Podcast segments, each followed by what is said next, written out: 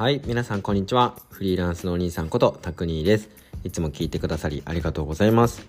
この配信では100人以上のフリーランスや個人の方へのインタビューやキャリア相談を通じて得られた学びやノウハウを共有しつつあなたがハッピーに笑顔に働けるようになるためのお手伝いをしていきたいと思ってます。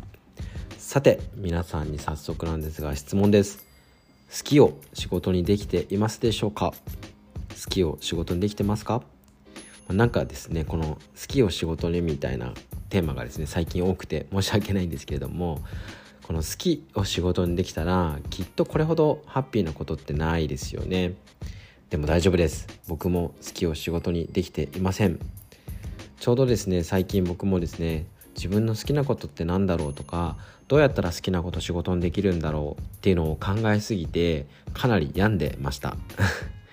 でそんなぐるぐるしてたこう闇から抜け出した方法みたいな話はあの別の配信でですねやりたいこととか好きなことが見つからない時にスーッと楽になった考え方っていう記事とか音声があるのでそっち聞いてみていただけると嬉しいです。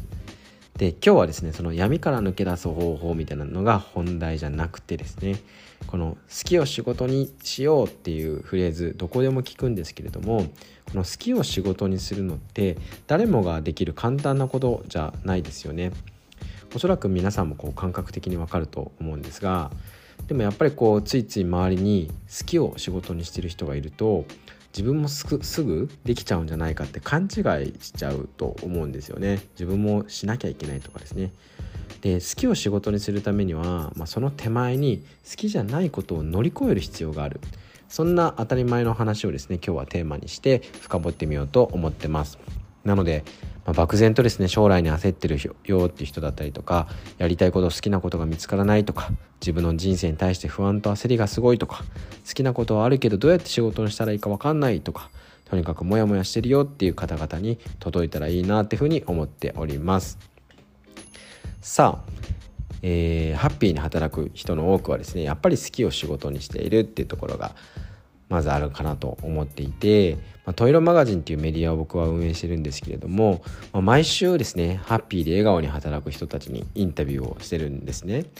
でインタビューをたくさんしてると分かるんですけれどもハッピーに働く方の多くはやっぱり好きを仕事にしてる人が多いんですよね。まあ本当あくまで例なんですけれどもァッションが大好きで今やその人はですねファッションのアドバイスとかパーソナルコーディネートを手掛けるようなメンズパーソナルスタイリストさんっていう方がいたりとかコミュニティってものが好きで今やコミュニティのアドバイスとかコミュニティデザインを手掛けるようなコミュニティマネージャーさんがいたりとか皆さんすごいですよね。なんか好きっていう原動力でその人ならではのお仕事をしているってすごくこうハッピーなことですし皆さん笑顔もすごい素敵なんですよね。ハッピーな人生でいいなーなんて嫉妬しちゃいますでこういう人たちと話す機会が多いと僕自身もですね好きを仕事にしなきゃとか好きを全然仕事にできてないどうにかして好きを仕事にせねばやばいハッピーじゃないっていう感じでどんどんどんどん焦っちゃうんですよね皆さんも同じなんじゃないでしょうかでちなみに僕もちょっと好きを考えてみると例えばなんですがこう漫画をひたすら読むことが好きだったり料理するのは結構好きなんですよね。で好きな服を探すファッションのことも好きですしお花見るのも好きですし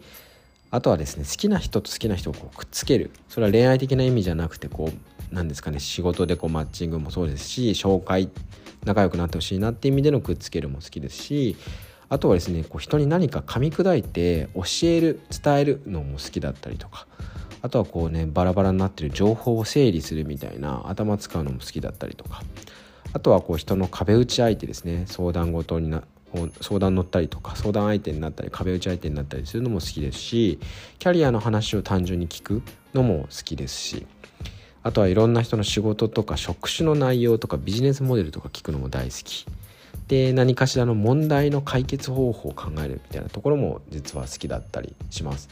なんでこれこうなってんだろう？もっとこうなんないかな？みたいなことを考えるのも好きですね。でいろんな好きがあるんですけどこれってどうやったら仕事にできんのよって思ってますいつも。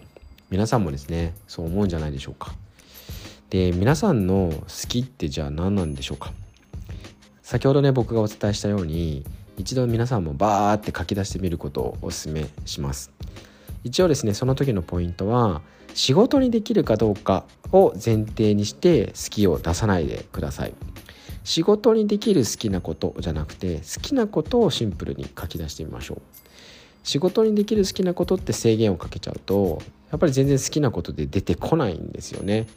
あのお花見るのが好きなんていうのは仕事にできるっていうのを前提につけてたら枕言葉にしてたら絶対出てこないじゃないですか。でだって好きなことってそもそも簡単に仕事にできないものなので仕事にできるかどうかは一旦フィルターを外して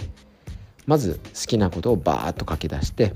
でそれらをどうやったら仕事にできるのかっていうそっちの順番ですね。で考えてみましょう好きなことをバーッと書き出してそれらをどうやって仕事にできるのかっていう順番で考えてみましょうで例えば僕だったらさっきもう一個お伝えした中でのあの昔から人に何かを噛み砕いて教えるのが好きっていうのがあるんですね。でできればこれってゆくゆくお仕事にしたいなって思ってるんですよ。例えばコンサルとかアドバイザーですよね。今せっかくトイロマガジンっていうメディアをですね本気で運営してるのでこれでこうメディアのコンサルとかメディアのアドバイザーみたいなものをやりたいななんて思ってるんですね。ただ今の僕にはこれで教えられるものなんてないんですよまだまだメディアを立ち上げただけで特別なスキルも知識もないとにかくこうエンジニアさんデザイナーさん頼んでこういう感じのメディア作りたいって作ってライターさんと一緒にこう試行錯誤しながら記事を作ってるだけなのでまだまだ実績って言えるものを残してないと思ってるんですねでもメディアのコンサルをやるためにはこのトイロマガジンっていうメディアの成功とか実績が必要になってくるじゃないですか。ってことはですよ。ってことはですよ。メディアのコンサルっていう風なものに仕事をするためにはいろんなメディアをリサーチしたりとか記事のクオリティをもっと上げるようにしたりとかライターさんにトイロマガジンの思いを伝えなきゃいけなかったりとかライターさんと協力してコンテンツをどんどん作り上げたり時にはマーケティングブランディングを勉強して実践してみたりですね。このメディアのコンサルっていう好きを仕事にする未来に行き着くためにもっと言うとこう教えるっていう好きを仕事にする未来に行き着くためにはその手前にやらなきゃいけないことが山ほどありますよね。でここ大事なんですけどやらなきゃならないことが僕全部好きじゃないんですよ。好き全部好きなわけじゃないんですよ。別にマーケティングが好きなわけじゃないし勉強も好きなわけじゃないし、まあ、実はですねもともと僕文章を読むの苦手なんで本読んだりするの苦手でメディア見るの実は苦痛だったりするんですね。なんでそんなやつがメディアやってんねんって感じなんですがライターさんが書いてくれる記事をチェックするのも結構苦手で時間かかるんですよ。で何が言いたいかってつまり好きを仕事にするためには好きじゃないこと得意じゃないこと時には嫌なことをやらないといけないんですよその手前で。人に何か噛み砕いて教えるのが好きだからメディアのコンサルとかアドバイザーがやりたいんですけどこれを実現するためには好きじゃないこと得意じゃないこと時には嫌なことを通んなきゃいけない好